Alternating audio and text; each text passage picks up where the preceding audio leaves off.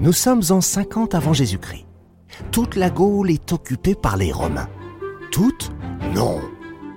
The year is 50 before the Christ. Gaul is entirely occupied by the Romans. Well, not entirely. Wir befinden uns im Jahre 15 vor Christus. Ganz Gallien ist von der Römen besetzt. Ganz Gallien? Nein. Hmm, On le sait, notre Gaulois national s'exporte dans le monde entier. Mais vous ne vous êtes jamais demandé comment? Je veux dire, comment un personnage et un univers tellement français ont réussi à séduire à ce point à l'étranger? Eh bien, une des clés pour répondre à cette question, c'est la traduction. Et aujourd'hui, c'est de cet exercice, parfois périlleux, que nous allons vous parler. Salut, c'est Vivien Vergniaud. Bienvenue dans les 20 secrets d'Astérix, le podcast du journal du dimanche dans lequel on vous parle de tout ce que vous avez toujours voulu savoir sur l'univers de votre Gaulois préféré. Dans ce nouvel épisode, je vous dévoile les coulisses de la traduction des albums d'Astérix. Accrochez-vous à votre sanglier, à votre menhir ou à votre romain, car les chiffres qui suivent vont vous donner le tournis. 380 millions d'albums d'Astérix ont été vendus dans le monde. Et sur ces 380 millions, 240 ont été écoulés à l'étranger, dont la moitié en Allemagne. Si on les mettait bout à bout, ça ferait deux fois le tour de la Terre. Astérix est la BD la plus traduite au monde avec 116 langues et dialectes différents. Vous avez un peu de temps? Alors voici la liste. Non, je plaisante, je vous épargne ça.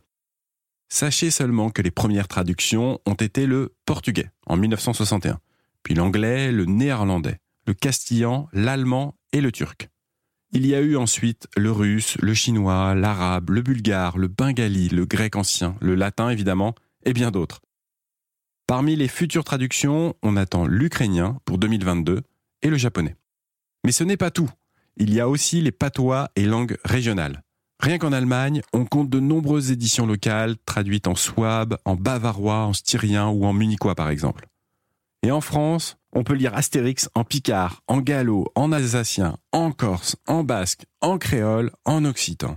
Et je ne vous en cite que quelques-uns. Donc en gros, Astérix, c'est une vraie tour de Babel. Mais j'ai une petite question. Toutes ces traductions sortent en même temps? Non, et pour une raison simple. Le processus de création et de fabrication d'un album est hyper sécurisé afin qu'il n'y ait pas de fuite avant le jour J. Et avec 5 millions d'exemplaires imprimés, c'est un sacré pari. Alors pour limiter les risques, la sortie mondiale du 39e album, Astérix et le Griffon, le 21 octobre, ne se fera simultanément que en 17 langues. D'autres déclinaisons seront faites dans un deuxième temps. Et à votre avis, quel est l'album le plus traduit? Le premier évidemment, Astérix le Gaulois, suivi par Astérix et Cléopâtre et Astérix Gladiateur. Ça ressemble à quoi les coulisses de ces traductions? Alors, les traductrices et traducteurs ont la chance de lire l'aventure six mois avant la sortie. Mais pour eux, c'est un casse-tête. Ante Abel, la traductrice historique d'Astérix en anglais, résumait bien la situation.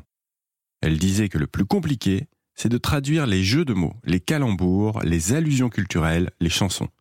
Alors, les interprètes se creusent les méninges et ils adaptent les blagues. Et ils sont complètement libres de faire ce qu'ils veulent Ah non, et heureusement, car ça peut tourner à la catastrophe. On l'a vu dans l'épisode 10 avec la réécriture nationaliste dans une version allemande d'Astérix et les Goths. Après cet incident, Goscinny avait pris les choses en main. Je le cite. Je connais l'anglais et l'espagnol. Pour ces deux langues, donc, pas de problème. Je vérifie et je donne mes corrections. Pour les autres langues, je fais retraduire en français la traduction étrangère pour vérifier deux choses.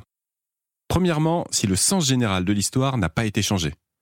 Deuxièmement, si je vois que certains gags typiquement de chez nous, certaines allusions par trop locales, ont été littéralement traduites, je demande si ça fera rire le lecteur concerné. Aujourd'hui, il n'y a plus de rétro-traduction de la langue traduite vers le français. Mais un rapport d'audit des versions locales est effectué pour chaque album. Et puis le scénariste, Jean-Yves Ferry, est consulté. Et parfois, il faut faire des concessions.